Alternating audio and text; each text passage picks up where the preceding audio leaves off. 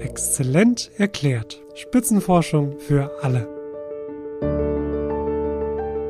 Also vieles wird durch die Computersimulation ersetzt. Also das muss man sich auch bewusst machen, dass ein Zurückbringen des Grundwassers in den natürlichen reinen Zustand technisch eigentlich nicht möglich ist. Es gibt wahnsinnig viele Daten und dennoch könnte man zum Beispiel immer noch mehr Daten verwenden. Hallo und herzlich willkommen bei Exzellent erklärt Spitzenforschung für alle. Heute wird's theoretisch. Ich bin nämlich bei einem Methodencluster zu Gast. Das Cluster SimTech, genauer gesagt heißt es Data Integrated Simulation Science, versucht sozusagen Werkzeuge zu finden, mit denen andere Forscherinnen und Forscher aus den unterschiedlichsten Disziplinen dann arbeiten können. Es geht, wie der Name schon sagt, um Simulationen, um Modelle. Das Hauptziel ist es, neue Methoden für die Simulationswissenschaft und die Datenwissenschaft zu entwickeln, die integriert werden können, so dass letztendlich alle Ingenieurwissenschaften und Naturwissenschaften davon profitieren können. Und ganz am Anfang steht die Frage, wie kann man eigentlich Wissenschaft betreiben? Die erste Art, Wissenschaft zu betreiben, ist, die Welt zu beobachten oder in den Sozialwissenschaften Menschen zu beobachten. Und die zweite Art, wissenschaftlich heranzugehen, ist dann eine wissenschaftliche Theorie zu formulieren. Also wir kennen alle Newtonsche Gesetze über die Anziehung von Massen oder F gleich M mal A. Wie wirkt eine Kraft auf eine Masse, sodass diese sich beschleunigt? Wenn man genügend solcher Beschreibungen hat, dann nimmt man den Rechner, um aus diesen Prinzipien heraus zu berechnen, was sich ergeben könnte. Man simuliert die Wirklichkeit, indem man nicht nur eine einzelne Masse untersucht, wie auf die eine Kraft wirkt, sondern wie viele Teilchen oder Massen zum Beispiel interagieren, wenn man an die Physik denken oder wenn man an die theoretische Chemie denken. Und aus der Beobachtung von einer Vielzahl solcher Objekte ergeben sich dann Beobachtungen, wie sich Teilchen bewegen oder wie sich Menschen bewegen. Und das kann natürlich nützlich sein, um ein System als Ganzes zu verstehen. Und das ist eigentlich nur mit Simulation möglich, wie sie erst durch die Rechenkraft heutiger Computer ermöglicht wurde. Das war Professor Steffen Stab, Co-Sprecher des Clusters. Und wenn ich mir das so überlege, dann könnte es doch auch sein, dass wir irgendwann gar keine Experimente mehr brauchen in der Forschung, sondern alles simulieren, oder? Also vieles wird durch die Computersimulation ersetzt. Und das will man ja auch, weil Computersimulation im Allgemeinen viel günstiger ist als Experimente im Labor. Aber natürlich am Schluss braucht man immer wieder auch die Rückversicherung durch das Labor. Ähm, es ist natürlich nicht möglich, alles alleine aus der Simulation heraus zu erschließen.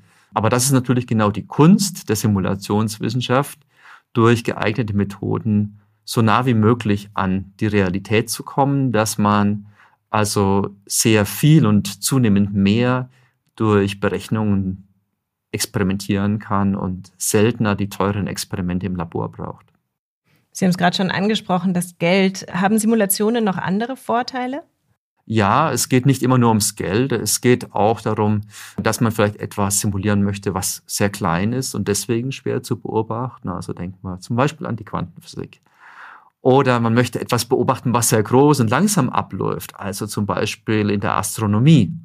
Oder wir können an Simulationen denken, die etwas durchführen, was einfach sehr gefährlich ist. Also zum Beispiel Crashtests bei Autos. Oder etwas, was nicht nur geldlich anspruchsvoll wäre, sondern vielleicht auch zu viele Menschen involvieren müsste. Denken wir zum Beispiel an soziale Simulationen, die experimentieren, wie sich Menschen bei einer Flucht verhalten, wenn zum Beispiel in einem Stadion ein Notfall auftritt.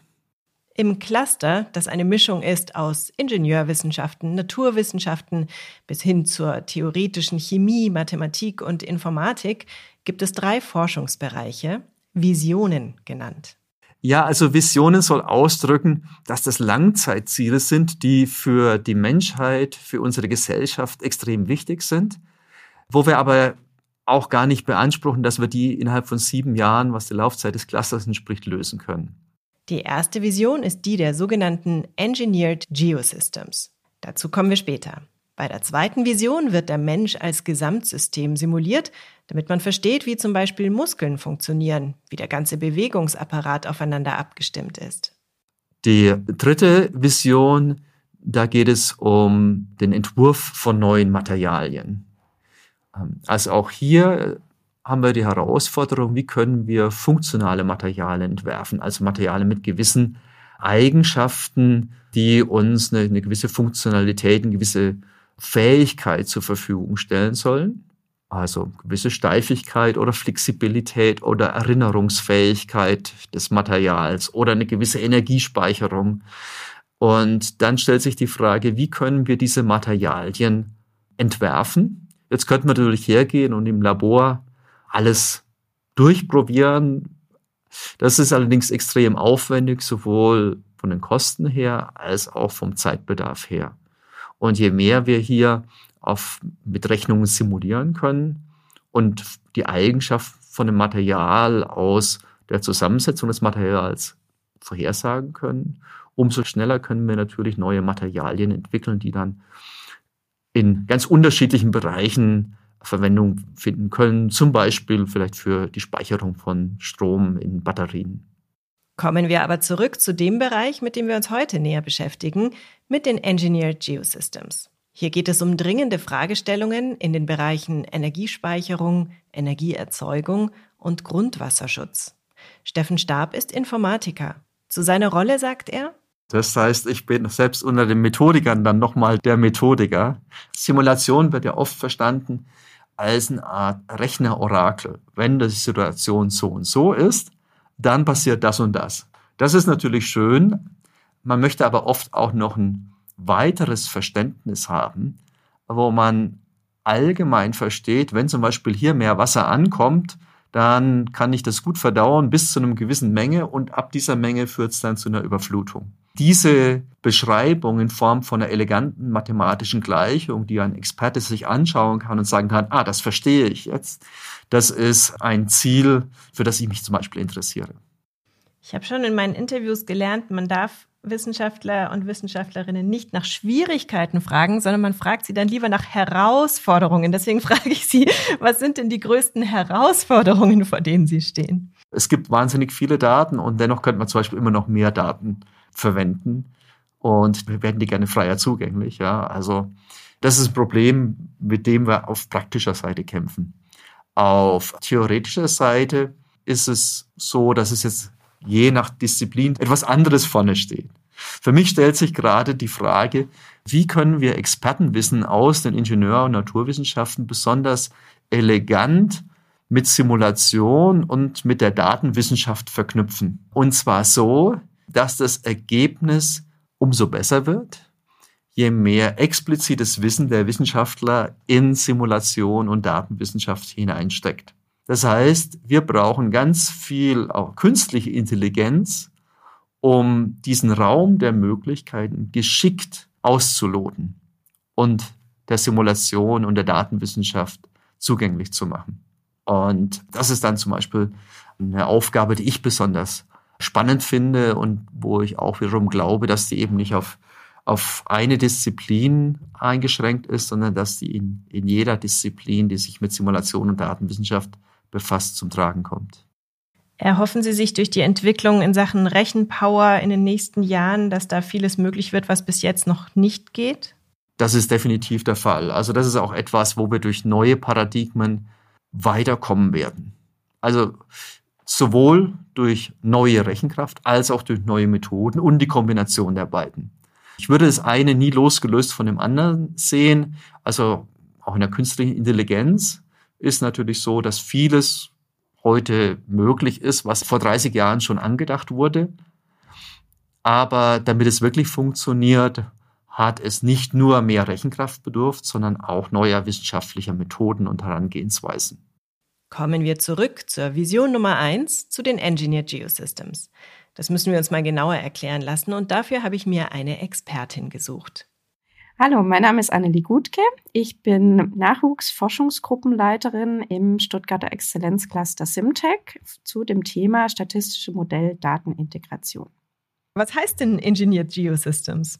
Mit Engineered Geosystems meinen wir die ingenieurtechnische Nutzung des geologischen Untergrunds.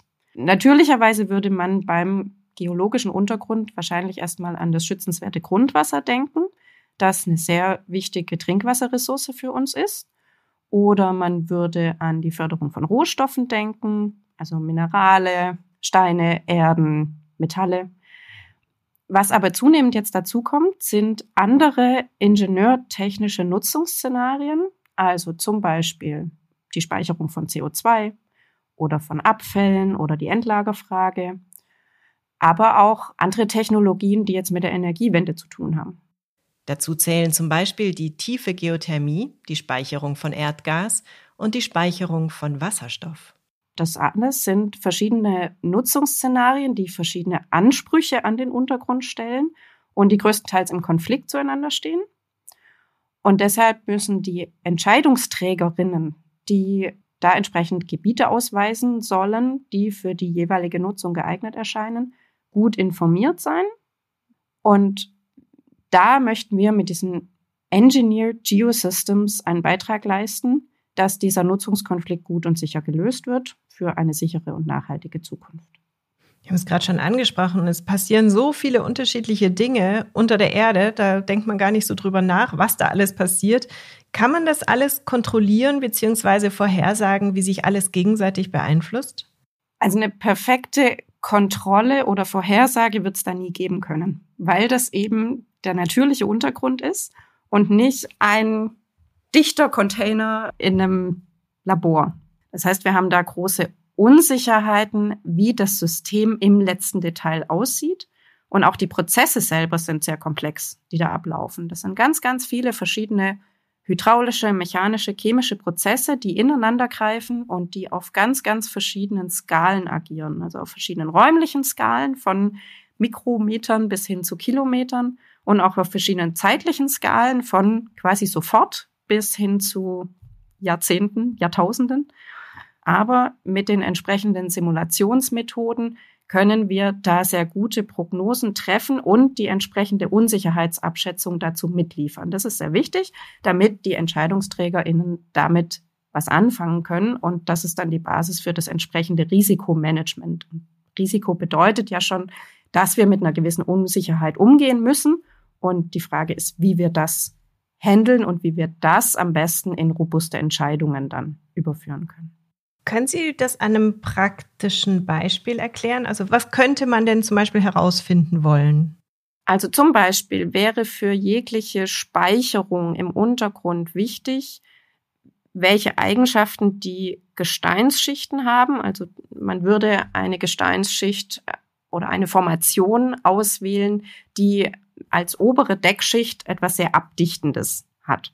Es wird keine hundertprozentige Abdichtung geben, aber gewisse Schichten weisen solche Eigenschaften auf, dass Prozesse, die zu einer Ausbreitung durch die Schicht führen würden, einfach sehr, sehr, sehr langsam sind. Und das würde dann in die Risikobewertung mit eingehen und da würde man dann wahrscheinlich sagen, so, diese Nutzung wäre unter den Zeitskalen genehmigungsfähig und vertretbar der Gesellschaft gegenüber.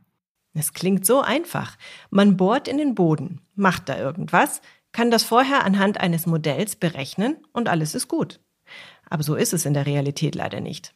Denn wenn ich irgendwas unter der Erde mache, dann kann das Auswirkungen haben.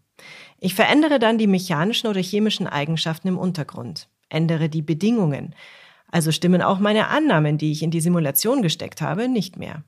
Also zum Beispiel, wenn wir die chemischen Prozesse verändern im Untergrund, könnte das bedeuten, dass eine Grundwasserverunreinigung, die an einem anderen Ort besteht, aber die mit dem Grundwasser durch diese Formation durchgetragen wird, durchgeschoben wird, dass die darunter leidet, dass die chemischen Bedingungen sich verändert haben und jetzt nicht mehr so gut die eigentlich die selbstheilenden Eigenschaften des Grundwassers und des Bodensystems nicht mehr so gut genutzt werden können. Und das ist genau die Schwierigkeit im Untergrund, dass diese vielen Prozesse ineinandergreifen und teils sehr langwierige Konsequenzen haben. Machen wir das alles mal an einem praktischen Beispiel fest, dann können wir es uns leichter vorstellen. Angenommen, das Grundwasser wird verunreinigt. Erstmal schauen wir uns an, wie so etwas passieren kann. Was in der Vergangenheit viel passiert ist, sind sogenannte Altlastfälle, also dass mit Chemikalien umgegangen wurde an Industriestandorten, wo man damals vor mehreren Jahrzehnten einfach noch nicht gewusst hat, wie schädlich, wie umweltschädlich, aber auch humantoxisch gewisse Stoffe sein können. Also, dass wirklich äh, große Mengen einfach über einen Brunnen zum Beispiel Reinigungsmittel einfach entsorgt wurden, ohne schlechtes Gewissen, weil man um die Gefahren nicht wusste. Es gab auch Unfälle, also sei es jetzt auf Landstraßen mit entsprechenden Gefahrguttransportern oder auch Gefahrstoffwaggons, die befüllt wurden. Und kann man aus historischen Dokumenten tatsächlich nachvollziehen, dass es da einfach mal zum Überlaufen kam. Und an diesen Stellen sieht man dann, dass da massiv viel Schadstoff durch den Boden im Untergrund bis ins Grundwasser versickert ist. Das sind die Altlasten. Heute geht es eher flächendeckend um einen sehr hohen Eintrag an Nitrat- und Pflanzenbehandlungsmitteln, also Stoffen, die in der Landwirtschaft gebraucht werden. Dazu kommen neue Schadstoffe, die wir erst jetzt mit besseren Messmethoden entdecken können. Das alles ist in unserem Grundwasser. Also das muss man sich auch bewusst machen, dass ein Zurückbringen des Grundwassers in den natürlichen reinen Zustand technisch eigentlich nicht möglich ist. Man kann auf sehr, sehr geringe Schadstoffkonzentrationen kommen, die dann gesundheitlich unbedenklich bewertet werden im Moment. Aber den natürlichen Zustand werden wir nicht mehr erreichen können. Deshalb ist auch der Grundwasserschutz so wichtig, dass wir gewisse Regionen, ähm, gewisse Grundwasservorkommen schützen vor diesen Szenarien, vor diesen anderen Nutzungen, auch wenn die ähnlich umweltrelevant sind oder uns für die Energiewende zum Beispiel sehr, sehr großen Nutzen bringen, da muss man abwägen. Und das sind sehr, sehr schwierige Fragen, wo wir den ingenieurtechnischen und den Simulations-Background liefern wollen. Wichtig ist eine realistische Vorhersage und die Angabe, wie sicher diese Vorhersage ist. Klassischerweise hat man ein Modell kalibriert und nach bestem Wissen und Gewissen erstellt und hat dann gesagt, so, die Vorhersage ist sieben. Und dann musste der Entscheidungsträger, die Entscheidungsträgerin damit umgehen und sagen, gut, was machen wir in dem Fall, wenn sieben eintritt? Jetzt kann man sich aber fragen, wie sicher ist diese Prognose, wenn jetzt mein Modell irgendwas eigentlich zwischen 0 und 14 vorhergesagt hat und das eine riesen Bandbreite an Szenarien darstellt, dann müsste man eigentlich sagen, dieses Modell ist nutzlos. Ich kann darauf keine Entscheidung basieren, weil es kann alles passieren und ich müsste mich gegen alles schützen oder nicht. Das ist dann eine finanzielle Frage. Aber das Modell hilft da nicht weiter. Auf der anderen Seite, wenn das Modell eine scheinbar zu große Sicherheit besitzt, also wenn es sagt, ich bin mir ganz sicher, es wird ein Wert zwischen 6,9 und 7,1 rauskommen und tatsächlich tritt später eine 13 ein, dann hat das ganze Risikomanagement versagt und wenn es um Grundwasser geht, dann haben wir die Verunreinigung nicht aufhalten können und das Wasserwerk ist verschmutzt. Wenn es um Hochwasservorhersagen geht, haben wir die entsprechende Warnung nicht herausgegeben. Das kann dramatische Folgen haben. Und deswegen ist unser Ziel, Modelle zu finden und mit statistischen Methoden ihre Unsicherheit so abzuschätzen, dass sie einen realistischen Mittelweg finden. Also dass das Modell gut genug ist und keinen totalen Hauer drin hat, dass es im Mittel die zukünftigen Daten oder das, was zukünftig eintreten wird, dass es das gut trifft und gleichzeitig auch seine Unsicherheit gut abschätzen kann, damit dann da Entscheidungen getroffen werden können, die wirklich die Bandbreite dessen, was eintreten kann, abdecken. Wie kann man denn das Risiko möglichst gering halten? Also ich stelle mir das jetzt so vor, ich will etwas Bestimmtes herausfinden. Ich sammle ganz viele Daten natürlich, die ich brauche, um das alles so in ein Modell zu gießen. Und ich mache das alles nach bestem Wissen und Gewissen. Aber ich habe nicht gemerkt, dass gerade in dieser Region besonders viele blöd gesagt, Maulwürfe unterwegs sind. Also ich, es gibt irgendeinen Faktor, von dem ich nichts weiß und der dann aber da total alles durcheinander bringt und eigentlich meine ganze Vorhersage zunichte macht. Wie kann ich denn dieses Risiko möglichst minimieren? Also in dem Fall würde man dann sagen, oh, Maulwürfe, haben wir nicht kommen sehen. Warum nicht? Man würde rückblickend eine Analyse machen, warum ist uns das durchgegangen? Wie sind die Bedingungen, dass da jetzt auf einmal Maulwürfe auftauchen? Das heißt, irgendwas in unserem, in unserer konzeptionellen Vorstellung hat gefehlt. Das würden wir ins Modell einarbeiten und zum anderen dann Daten live nehmen, also während wir dabei sind, das feststellen, dann sagen, okay, hier sind sieben Maulwürfe, an der anderen Stelle nur drei. Was bedeutet das? Und dadurch wieder unser Modell lernen lassen. Und letztlich sollte das Modell dann so aktualisiert sein, dass es vorhersagt, ja natürlich sind hier Maulwürfel und zwar in der und der Anzahl, aber in der benachbarten Formation höchstwahrscheinlich nicht. Also dass wir mit den neuen Daten dann wieder einen Erkenntnisgewinn herbeiführen und unsere Modelle verbessern. Und da sind wir schon bei der datenintegrierten Simulation. Zugrunde liegen da erstmal Modelle, die unsere physikalische Welt nachbilden, die also nach den bekannten physikalischen Gesetzen funktionieren. Dann kommt noch eine Vielzahl an Daten hinzu und moderne Techniken wie Machine Learning werden genutzt, um daraus Informationen zu gewinnen. Das wird sehr vereinfacht gesagt alles miteinander verschmolzen. Idealerweise werden so auch die verschiedenen räumlichen und zeitlichen Skalen überbrückt und bisher isolierte Methoden miteinander kombiniert. Die neuen Erkenntnisse fließen dann wieder zurück in das ursprüngliche Modell und machen dieses besser. Das ist ein schöner Kreislauf, der da entsteht. Die datenintegrierte Simulation findet also neue Wege, um die Welten der Modelle und der Daten zusammenzuführen und so das Beste herauszuholen, um Modellprognosen noch besser zu machen. Wenn wir bei den Modellierungen bleiben, Beispiel Grundwasserverunreinigung haben Sie angesprochen. Was bringen da die Modellierungen? Was für Vor- und Nachteile gibt es da?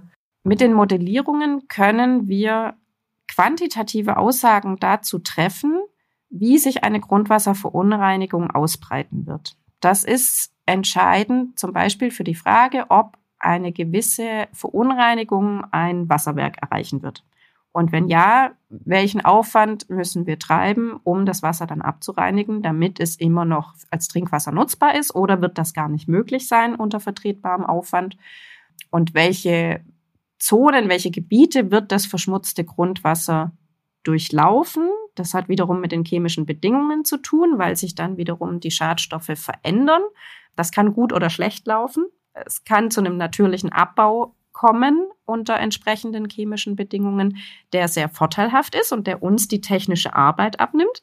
Auf der anderen Seite kann es passieren, dass sich unter gewissen chemischen Bedingungen weitere Abbauprodukte bilden, die zum Beispiel noch krebserregender eingestuft sind, was man natürlich verhindern will. Das heißt, wir müssen den Untergrund und den, den Fließpfad, den diese Grundwasserverunreinigung nimmt, möglichst genau vorhersagen. Und das können wir nur mit solchen numerischen Modellen, weil eben die Prozesse sehr komplex sind. Und das ist auch der Vorteil der Modellierung, dass wir eine quantitative Abschätzung bekommen, die physikalischen Gesetzmäßigkeiten folgt und eben nicht nur eine qualitative Abschätzung ist, die man vielleicht schon anhand der gegebenen Daten mit Expertenwissen machen könnte. Aber eine solche Abschätzung wäre nie so belastbar wie eine quantitative Modellrechnung.